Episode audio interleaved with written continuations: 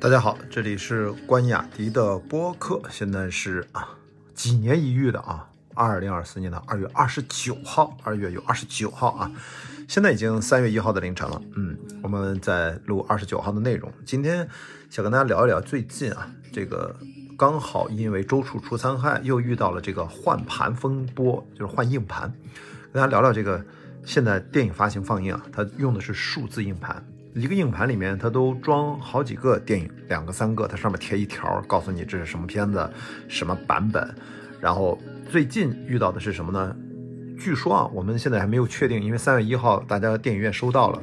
然后放映了，我才能对比跟之前点映的版本差在哪儿。据传言说是可能因为台湾地区的某个旗帜可能在某个镜头里面一晃而过，可能需要把它呃模糊掉，还是换镜头，还是怎么样的啊？呃，还有是不是有暴力镜头？是不是有可能会传言说啊，是说有马赛克处理啊？这个不知道。这个我今天呢，二十九号晚上六点十分，我在呃北京，在那个什么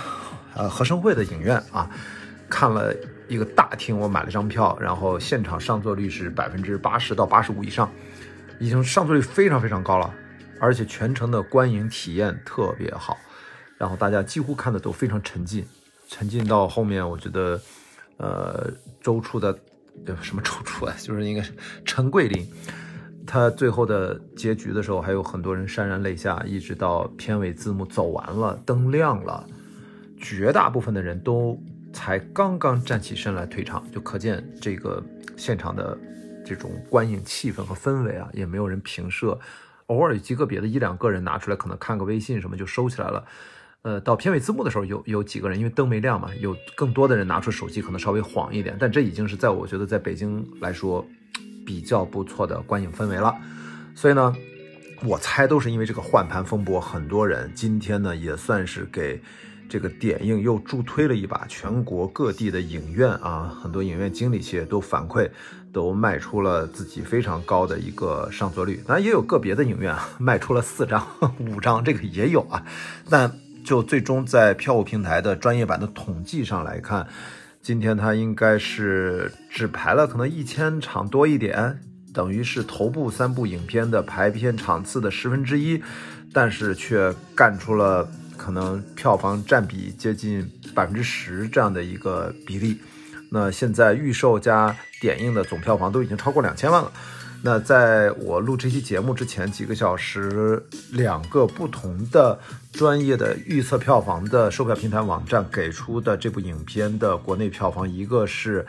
呃两亿多一点，一个是三点五亿啊。看来这个起点不低啊，肯定是两三亿级别往上。我猜应该数字很有可能会更高，因为这个口碑发酵它是一个过程，所有的数字预判的模型，它早期基于的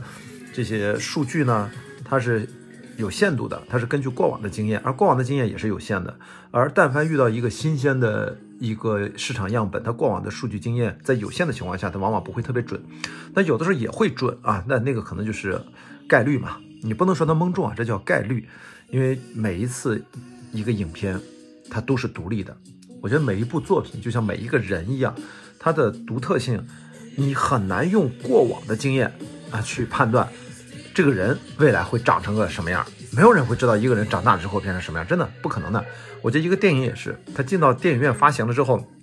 你过往哪怕这个电影你非常有把握，你也只能猜个七七八八，但你不知道中间会发生什么。包括这次周处除三害，呃，明显的口碑要爆。你说，人家谁知道前面第二十条逆袭冲到最前面，紧接着是飞驰人生二，热辣滚烫稍微落后了一点点。我说的是单日票房啊。怎么就突然杀出了一个周处除三害？我觉得在网上有个网友做了一个海报，说，呃，三月一号，呃，除掉榜一榜二大哥，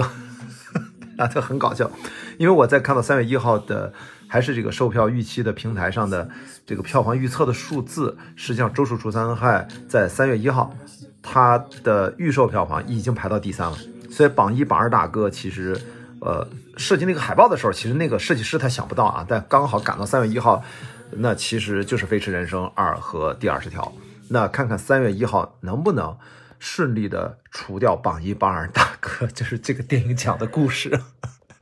但是实际上没有那么容易。那说回来，这个我们今天跟大家聊这个换盘风波啊，就是现在因为是数字化放映了，所以呢，像以前的，如果一个胶片拷贝全国发下去，它是一个每一个影院都是独立的胶片拷贝，在那个时候，它能做的就是，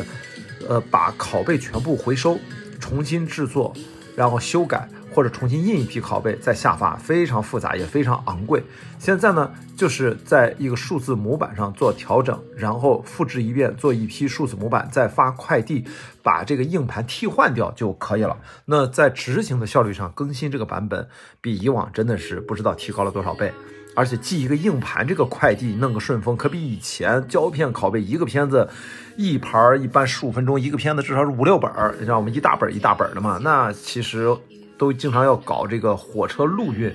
哪像现在顺丰空运，说前天改，然后昨天通知，呃，现在正在发快递。我看到那个影院群里面，大家好多影院都晒出了自己的硬盘，我的硬盘正在天上呢，咵，顺丰快递那个截图，那个飞机正在飞，然后说都每个人都在拼，有的下午两点十分的那场。然后就说可能都不敢保证，他的竞队就已经把那场取消了，为什么？因为。正常的快递中午十二点到，他可能早点到，也可能晚点到。为什么两点十分的不行呢？就算他十二点准时到，从把那个片子要拷贝到硬盘里面，放到摄影机里面，光拷贝就要四十五分钟，然后解压、密钥、测试，整个过程一个新片要新的硬盘要到数字放映机调试加放映，应该满打满算需要两个小时。也就是说，你十二点准时到了，你两点十分能不能准时放映？这里面都是赌博呀！而且你要在那段时间里面那个。放映机它不能工作，对不对？你拷贝的时候也不能工作呀。所以说，有一个影院经理说，他的竞对家影院已经把两点十分的去掉了，那他自己赌一把，他就赌那个快递公司的，呃，快递在十二点之前到。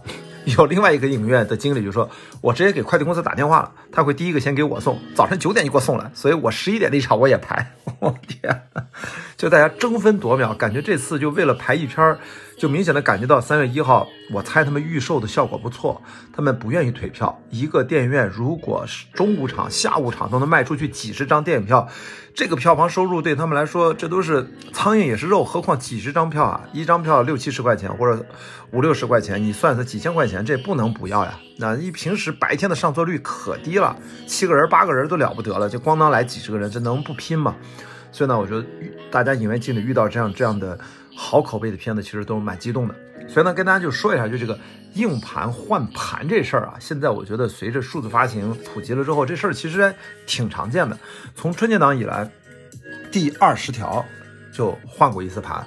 然后。据说是改了字幕，但是不是改了别了，咱也没对过。反正网上网友也没有扒出来，好像说什么寻衅滋事有个错别字，是不是寻衅的衅写错了？这都是网传啊，咱没有有好事的网友，我还没有看到把不同的版本进行对比。前阵说还是觉得你最好二也换了盘，这个换了啥？我说那一香港片讲粤语的，这有啥可换的？这个咱也不知道，反正他也换了。然后这是最近以来的第三次周处除三害，那到底他换了啥呢？其实这个事儿很快就能破案，因为特别逗啊，就是这个 Netflix，我不知道是不是反正这样不进入中国大陆市场，可能就纯粹的偶然，但是咱可以把它恶搞说它成对中国大陆市场背刺了一刀，就是这个台湾电影好不容易从台湾地区进入到中国大陆地区进行发行放映啊，应该这次口碑也不错，可能票房期待也不错，但是呢，Netflix 它刚巧不巧，它就是在三月一号，它也选择。上线海外流媒体平台，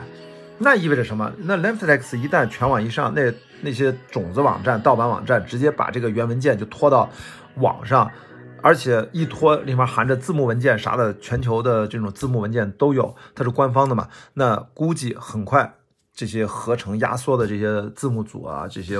网友们就会做出呃这种合成的压缩的版本。然后传到网上，也就是说，在未来的一两天、两三天，很快我们就能够在网上看到 Netflix 网上发行的一个台湾版，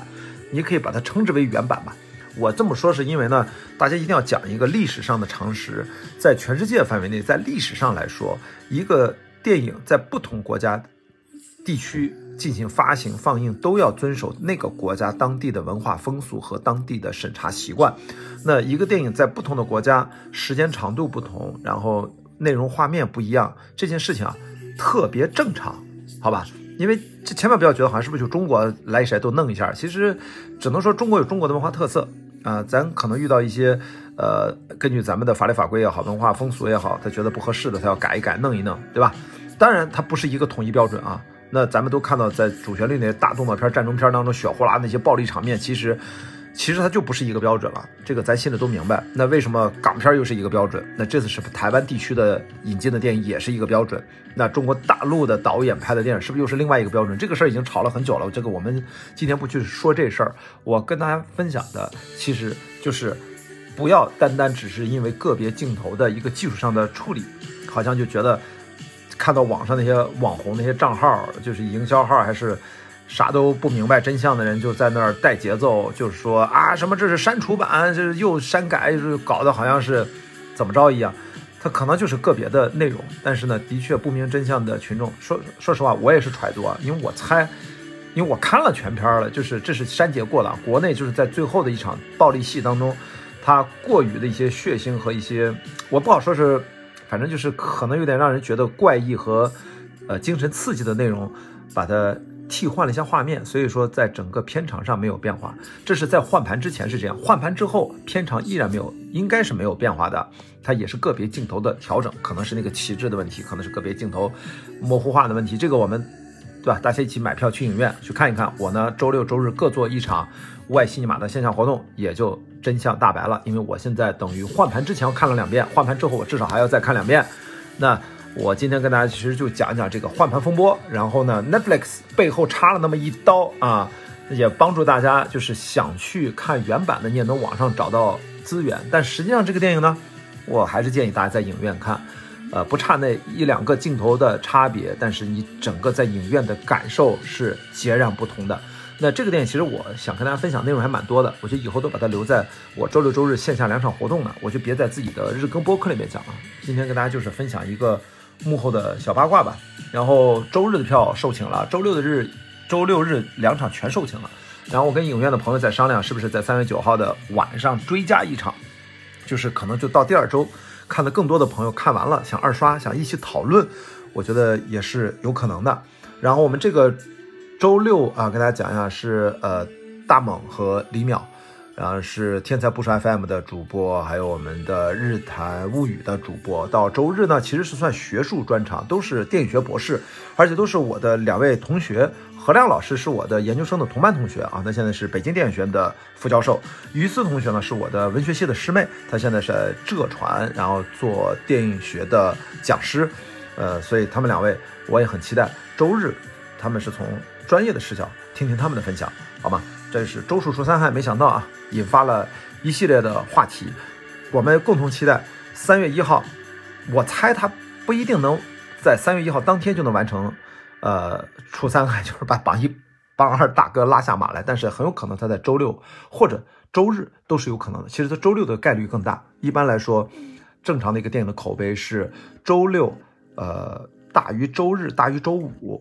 那如果是周五上映的新片，但这次呢，我猜。如果是真正的好口碑，如果它能实现周日大于周六大于周五这样的一个曲线，那就一直上扬，那就了不得了。好，所以说它周六周日是有机会把《飞驰人生二》和《第二十条》拉下马来，完成干掉榜一榜二大哥这样的壮举，就会是春节档之后电影市场上最让人兴奋的一个小小的一个兴奋剂。还蛮有趣的。好，今天啊，随口就跟大家这么聊两句，怎么又说多了？谢谢大家一直对于关雅迪的播客日更内容的关注，我们明天再见，拜拜。